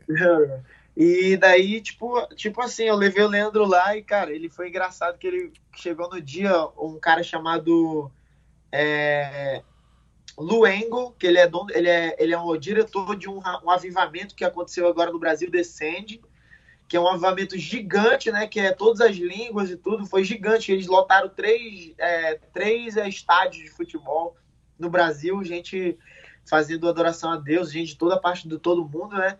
E esse cara foi lá pregar. Meu irmão, o cara começou falando inglês. Aí o Leandro começou a pingar lágrima dor dele. Caraca, mano. Logo no dia que eu vi na igreja, Carson Grace do, da igreja apareceu. Aí, mano, ele saiu do culto já até falando, mano, acho que eu vou fazer um, um, um jejum de, de posição para Deus. Uma hora todo dia. E já faz 10 anos que eu não faço posição, mano. Mas só que, tipo, caraca, tá ligado? Tipo, se alguém tivesse gravando isso uhum. que ele falou, pra, só para as pessoas entenderem da forma que Deus toca, Deus ele vai te tocar da forma daquilo que tu faz. É Exa... do jiu-jitsu, é como advogado, é como. Entendeu? Tipo. Exatamente. Então, então é tudo que deu, tudo que você tem de, de dom que Deus te deu é um, é um presente ali que você tem que é, agradecer sempre a ele, né? É. Tem mais uma pergunta aqui, Eduardo Siqueira. A Riba, você gosta mais de lutar de kimono ou no gi? Mano, eu gosto de lutar mais de kimono, com certeza. Eu não treino no gi, né? Então, eu fui campeão mundial no Gui treinando duas semanas. Então eu acho que tudo, ah, praticamente, eu, tive, eu, eu, só tive. Eu fui campeão da DCC tirando o kimono um mês antes, um mês e meio antes. É, não, eu, eu acredito que, que, que é, é, o Nogi é mais é, aderência ali. Você precisa treinar uma semana, um mês mesmo, só para você pegar ali a. É, soltar adaptar, a manga e começar a segurar. Adaptar Mas o jiu-jitsu está ali. É, o jiu-jitsu está ali, é. É isso mesmo. Aqui, ó, tem um. O Breno Moreira falou assim: Pé, fica triste não. Eu sou seu fã. não, mas é, é, é, o que eu quis. O mais interessante é o seguinte: no jiu-jitsu, eu não tô. Na verdade, eu não tô muito preocupado com o número de, de pessoas que gostam, que reconhecem o meu trabalho. Eu estou preocupado com a qualidade. Quando vem um cara como o Ribamar, que ele fez isso várias vezes, não hoje, mas nos campeonatos, ele vinha para mim e falava, pô, Pé, porra, assistir suas lutas, porra, eu gostava de ver você lutar muito.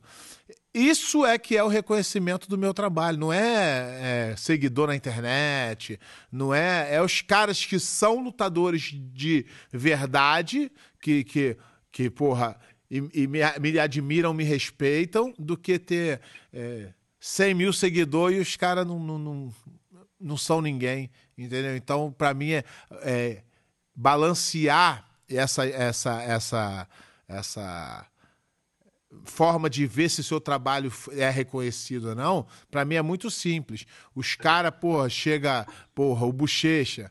O Bochecha falou para mim, Pé, você foi o cara que meu pai me deu a revista, a primeira revista tava na capa, eu, porra, lutava pra um dia ser igual você. Então são várias histórias que é isso que faz sentido para mim. Sou muito mais feliz com isso do que eh, ser reconhecido por um montão de gente. Porque o jiu-jitsu é uma, uma coisa muito... É, é, de rotatividade, né? Na, quanto, quantas pessoas já treinaram contigo e hoje não treinam mais? Né? Quantos faixa branca tu já deu aula que hoje não treina mais? Quanto azul, quanto roxa, quanto pre... quantas pessoas tu já deu aula que chegaram a preta? É isso aqui, ó. É um, é um, é um mundo muito pequeno. As pessoas Verdade. vão na rotatividade. Então, deixa eu ver se tem mais uma pergunta aqui por. Ah, ah lá, aqui, essa, ah, tem um, tem um, vai, a gente vai ter um quadro no final que tu vai ter que responder. A galera não deixa eu esquecer, eu anotei. Dessa vez eu não ia esquecer, não. Eu anotei. Espera aí que eu vou botar outra pergunta aqui. Pá. A Wagner Delmar Lopes da Silva. Riba, você acha que pode haver uma queda de técnico de jiu-jitsu devido à doença diante da impossibilidade de treinar? Queda técnica? Eu acho no que... geral, no geral, não, não para quem tá treinando, entendeu? Cara, eu acredito assim, ó, depende dos locais e da, da, da, acessibilidade de cada estado, país, né? Nos Estados Unidos não é tão difícil, eu acho que vai até melhorar muita gente tecnicamente, porque, porque hoje em dia você está em casa, você tem um tatame, você pode ficar fazendo técnica, estudando ali, fazendo coisa que você não faz na academia, né? E na academia é mais um programa que você segue, né? Na verdade, você segue ali um programa. Hoje é a saída da montada de várias formas, aí você vai, segue aquele programa em casa você realmente pode inventar ali uma técnica. Tipo, eu particularmente com a, com a Nath, por, por, por exemplo, eu e a Nath, a gente fica de vez em quando, a gente sempre sai uma mas técnica não, nova. Mas ali. eu não acho que tu passa a guarda dela, não. Ah, é difícil, hein? Se ela, botar um, se ela botar um laço do lado direito ali é difícil. Não, porque é o seguinte, eu, eu, eu tenho uma coisa que eu, que eu comecei a fazer aqui na academia e que me, me ajudou, meu jiu-jitsu melhorou. Eu, depois de tantos anos de jiu-jitsu, não tenho muito saco para ficar vendo luta na internet. É. Eu, ao vivo, eu gosto muito. Eu vou todos, tu me vê todos os campeonatos, assisto as lutas. Mas uh, aqui o que, que eu fiz? Eu abri um grupo de estudo com meus alunos. A gente escolhe uma luta, todo mundo assiste e depois a gente debate sobre a luta e fala sobre a técnica, sobre a parte mental. A Nath aí, tá vendo ela ali? Aí, Pô, é e aí a gente. E, e, aí eu comecei a, cara, descobrir posições que eu, porra, fazia e não lembrava, e descobri que, é. pô, tem defesa daquilo, e coisas. E, e pô, meu jiu-jitsu melhorou eu falando de jiu-jitsu. Então, não é, é. Vai piorar para quem? Para quem tá deitado. Agora, para quem está estudando jiu-jitsu, quem está assistindo luta e quem está treinando, ou em casa mesmo com a esposa, botando uma posição nova ali, uma coisa ou outra, a tendência é até melhorar, eu acho. É, não, pô. É... Eu vou te falar uma parada que sabe o que fez eu evoluir bastante no jiu-jitsu? Porque é fa... você sabia que é mais fácil, fácil você aplicar uma técnica uma técnica certa em um faixa preta do que você aplicar uma técnica no faixa branca? Você já percebeu que o faixa branca ele vai te dar uma reação que vai fazer o faixa preta virar um faixa branca? Exatamente. Vai falar. Aí, uma vez eu fui ensinar uma técnica e você sabe, né? Você faz o círculo, aí você fala assim: vem você para fazer a técnica em você. Aí, tipo, se não era Nath, eu fazia a técnica, mano, parecia que a técnica saia quadrada. É. Aí eu, ficava, aí eu ficava, meu irmão, esse bicho tá me tirando, meu irmão. aí então pare, parecia até que eu não sabia jiu-jitsu mais, é, entendeu? É, tem, tem isso. Então eu comecei, eu comecei a pegar uns faixa branca, aí eu comecei a falar, é, vai, rola comigo aí que me dá qualquer reação que você, que você tem aí que, que você acha que pode, pode ser bom para você. Aí os caras começavam a me dar reação que eu realmente me sentia desconfortável. Aí eu fiquei pensando, falei, caramba, mano, É isso que eu tava precisando. Eu preciso me ficar confortável naquilo que me deixa desconfortável. Então. E eu, eu, e eu faço o seguinte, né? Pro meu treino render, eu sempre, assim, maioria das vezes na minha vida que eu fui campeão, eu sempre treinei com meus alunos, faixa azul, branca. Só que aí é o seguinte, né? É, com o mesmo cara, você pode treinar vários tipos diferentes. Tem um faixa branca, por exemplo, tu fala assim, pô, vou finalizar esse cara cinco vezes. Aí te muda o teu estímulo. Tu começa a acelerar. Aí tu fala assim, hoje, pô, vou deixar ele chegar nas posições mais difíceis que ele puder e vou sair. Então você consegue. Quando o cara é, treina com o ego dele, qual é o ego? O ego não é ganhar ou perder só. O ego é estar bem, se sentir bem. Qual é se sentir é. bem? Pô, treinar com faixa branca é ruimzão. Pô, é, faixa branca. Aí você se desmotiva e não treina. Se você bota uma motivação extra ali e fala assim, porra, hoje eu vou porra, fazer aquela posição que eu não faço ali da minha guarda, fazer seis vezes nesse cara. Então tudo é, é o que é. você pensa. Se você pensa, o, o, material que você tem, você consegue melhorar. Agora, se você vai, ah, hoje não vou treinar, não, o Ribamar não veio. Só veio o, o, cara ali que é branco e azul, não quero não. Não pode, tu não, você não pode deixar na tuas, não pode deixar na mão dos outros os teus sonhos. Se você sonha em ser campeão, porque o Ribamar não apareceu, problema do Ribamar, tu vai continuar treinando igualzinho, ou ainda, ainda mais, para suprir a falta do Ribamar no teu treino. Essa molecada de hoje em dia fica pensando só assim. É, ah, vou do treino, mas o Leandro não tá lá no tatame, eu vou parar de treinar. É. Eu acredito que isso foi uma, até uma dos motivos porque muita gente na Brotherhood saiu, porque os caras eles não estavam querendo treinar treinar para eles, eles estavam querendo treinar com o Leandro. E, pô, o Leandro, pô, irmão, o cara já é campeão mundial, já era campeão mundial cinco, seis vezes já, meu irmão. Ele já, já fez o, por ele que ele poderia, que ele tinha que fazer. Fez, fez até não, mais, né? Nem precisava é, tanto. É, não é, não é obrigação dele de ele estar tá lá para treinar contigo o tempo todo, Exatamente. não, velho. Pega um branco, um azul, um roxo e vai treinar, achar inspiração, né? Só que tem gente que eu acho que hoje em dia procura muito a academia perfeita. É. Ah, eu vou na academia onde tem mais cara duro. Entendeu? Tipo, sendo que, meu irmão. É... Às vezes não vai ser, não vai ser bom para você, que tu não tá precisando daquilo. Às vezes tá é... pensando em evoluir em outra coisa. Eu sou um exemplo disso, porque eu já treinei com tanto campeão mundial e tudo. E eu nunca tive os resultados quando eu estava treinando com eles todos os dias, eu nunca tive os resultados que hoje eu treino, hoje eu tenho treinando com os meus alunos, Exatamente. entendeu? Então, tipo, é um aprendizado ali, sabe? Tipo, ao que você aprende ali quando vai ficando mais maduro ali, né? No jiu-jitsu. Mais uma pergunta aqui. Ah, Felipe Galhardo. Riba, quem é o grande lutador de BJJ que você acha que o seu jogo encaixaria contra ele? Contra ele? É. Um grande Essa... nome. Pergunta difícil, eu... né, Riba? É, difícil. eu acho que no meu peso, eu acho que no meu peso eu não, eu não vejo muito. É, muito. Lógico, com todo respeito, né? Com todos os caras, mas no meu peso, eu, eu acho que o cara do mesmo peso que eu, eu não vejo muita dificuldade em, em um jogo que ia, iria me complicar bastante. Não, ele quer saber com qual tu se encaixaria melhor. Um cara que se tu lutaria, tu acha que tu lutaria bem pelo estilo encaixar no seu? Ah, eu acho que eu lutaria bem com, com aquele Langak, uhum. né? Porque, porque ele, é, ele é bem guardeiro, ele só faz guarda e eu gosto muito, muito de passar. E eu acho que o jeito que ele faz guarda é o jeito que eu gosto de passar. Então, acho ele é um. Ex exatamente. Agora. É, agora a gente vai. Uh, vou até botar aqui, porque o, como ele me lembrou, vou botar aqui o nome dele. Delfim Quintas. Pé, não esquece dos cinco melhores. A gente tem um quadro aqui, Riva, que é. Você vai falar os cinco melhores do jiu-jitsu, na sua opinião. Os cinco melhores, mas não pode ser ninguém que da sua academia ou que você treinou junto. Pra ser uma coisa bem democrática, entendeu? Aí é difícil, porque o meu, meu. Eu acho que o cara que, para mim, é um dos melhores praticantes de jiu-jitsu do mundo é o Leandro. Né? Tudo mas, bem, pô, ele, ele, vai continuar sendo, mas Isso, na, opinião dos outros. Agora, na tua tá. opinião, esse quadro aqui é cinco mais, mas não pode, não pode ser. Tá bom. Não precisa ser em ordem, não. Só os cinco mais. Não tem.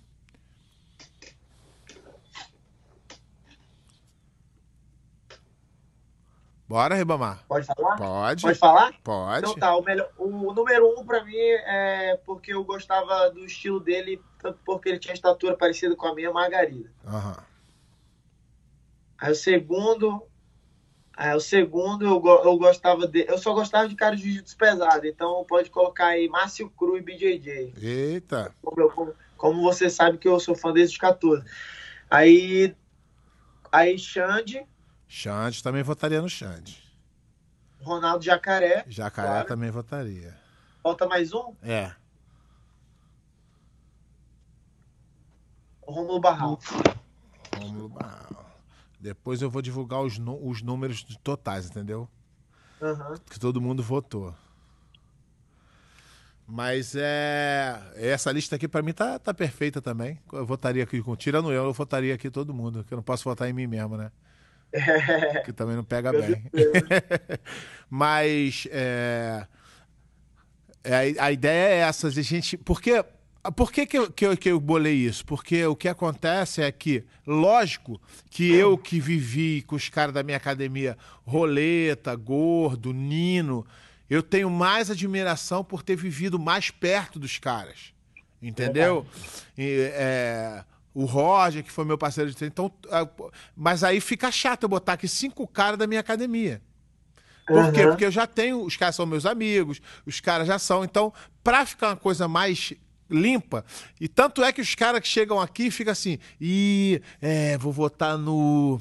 Ih, cara, difícil, hein? Por quê? Porque as proximidades chamam os caras que você admira mais, que você esteve perto é. mais. É claro que, porra, eu botaria o Leandro em qualquer lista.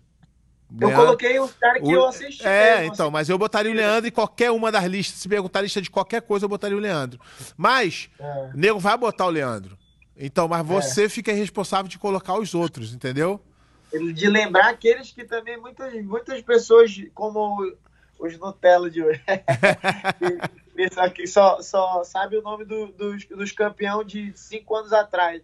Eu, cara, eu amo tanto jiu-jitsu que eu acho que eu lembro quem foi o primeiro campeão mundial de 1996. Entendeu? Tipo, porque eu ficava na. Eu, esse, era meu, esse era meu passatempo com meu irmão. A gente ficava.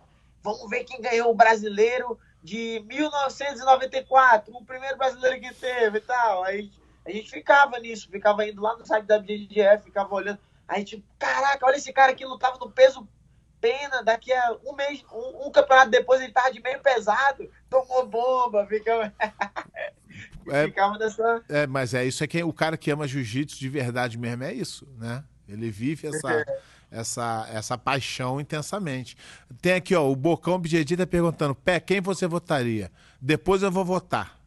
Deixa a galera votar bem, que aí depois, no final do ano, eu voto e a gente faz a. a a, a, a, a, a, contagem e aí vê tudo. Vou botar aqui, Riba, a última pergunta aqui. Uh, Riba, como você acha que pode mudar quando a arbitragem está parcial?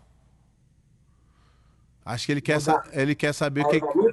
É, acho que, que você. Ele quer saber o que, na tua opinião, o que, que você faria ah, para não ter essa parcialidade na arbitragem.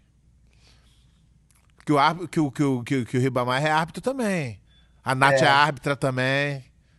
Então, pô, os caras é, sabem do que estão falando. Eu acho que. Eu acho que o. Eu acho que o. Eu acho que o coordenador de arbitragem ele tinha que ser coordenador e não juiz. Porque muitas das vezes a gente Não, então, mas o que acontece é o seguinte: hoje em dia, o cara é juiz também, mas tem campeonato que ele coordena e que ele arbitra. Sim. Então são vários, vários coordenadores hoje em dia. Eles já fizeram. Na verdade, o, o, o Ribamar, isso que tu tá falando, ele era feito antigamente. E, e, e, isso foi uma coisa que fez ruim a, arbitragem, porque o cara que está coordenando, ele, porra, tem que saber o que está acontecendo na arbitragem. Não, então, isso que eu. Mas eh, se liga no que, que eu vou falar. Eu acho que, tipo assim, ó.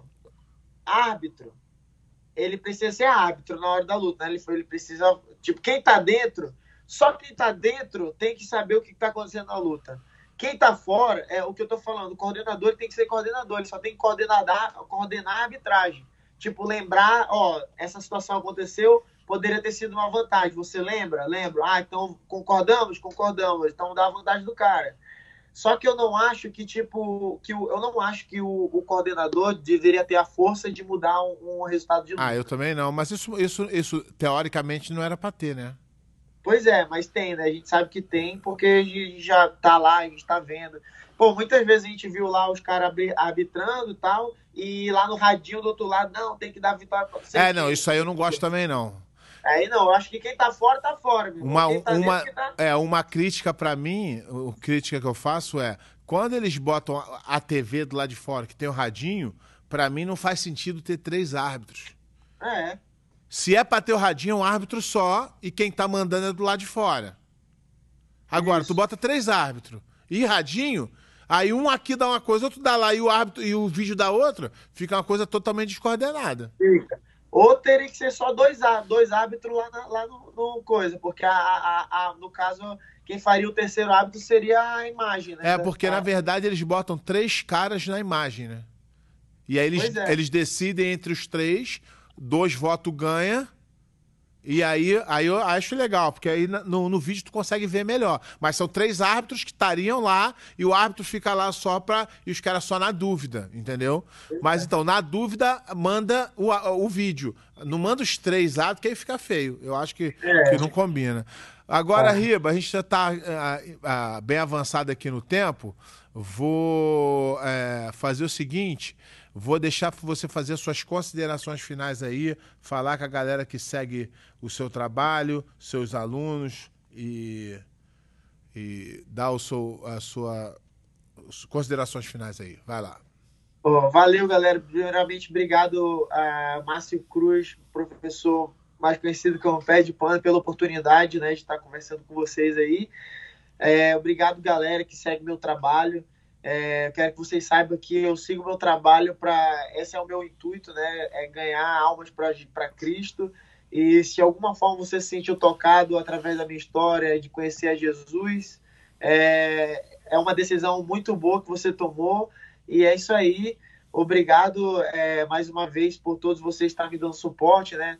E também queria, queria aproveitar o tempo para agradecer os meus patrocinadores, né? A Braus, é, a Natália Chantre, que é minha health coach, e, o, e, e também se vocês estão a Red Bull CBD, e se vocês também gostariam de assistir um vídeo de técnica, eu lance, acabei de lançar um, um DVD né, é, de técnica, é, não tem nada de posição mirabolante, é só mesmo posição básica que vai ajudar na, nos teus conceitos de passagem de guarda.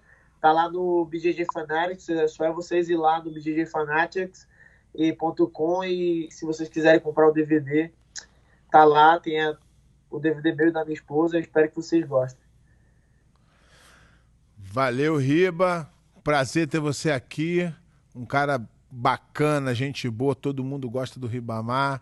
É para trazer, é porque é o seguinte, quem manda no programa sou eu e eu não vou trazer cuzão aqui não, que só vem gente que eu gosto. Então, galera, queria agradecer aí a presença do Ribamar. Um grande uh, prazer falar com essa fera, entendeu? E muito bom saber mais da tua história. Espero que a sua história ajude muitas pessoas que passaram pelas mesmas coisas, que, de, que deem força para as pessoas lutar pelos seus sonhos, que você, porra, provou aqui que foi para São Paulo com a cara e com a coragem, veio para os Estados Unidos com a cara e com a coragem que venceu. Então, se você foi capaz, muitas pessoas serão capazes também. Muito obrigado, Rebamar, por dividir aí a sua história com a gente. Valeu, mestre. E, e esses nomes aí? Do da coisinha aí do. Os nomes dos cinco melhores. Então, tá aqui anotado. A gente no final do ano vai fazer a, a contabilidade e ver quem tem mais votos. Ah, tá irado. Valeu, valeu, Ribamar. Valeu. Um abraço. Valeu, mestre. Um abraço. Galera, é, é, muito obrigado por vocês estarem assistindo isso aí. Vou pedir para vocês, ó, não esquecer se inscrever no canal para ajudar a gente. No Facebook, curtir a página.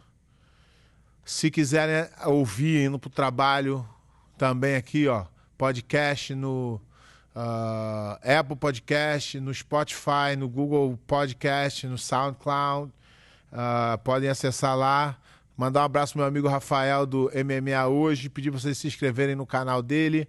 Mandar um abração pro meu amigo Verdun, que fez um lutaço coração, voltando dois anos, sem poder fazer um camping bom, fez uma luta maravilhosa, coração. E mandar um grande abraço para ele. Se vocês puderem se inscrever no canal dele, Verdun não para, tem várias entrevistas legais também lá. Feliz Dia das Mães para todas as mães do Jiu-Jitsu. É, como diz o, o Renzo, se o seu pai não faz jiu-jitsu, você tem duas mães. É brincadeira. É, grande abraço, até a próxima. Valeu!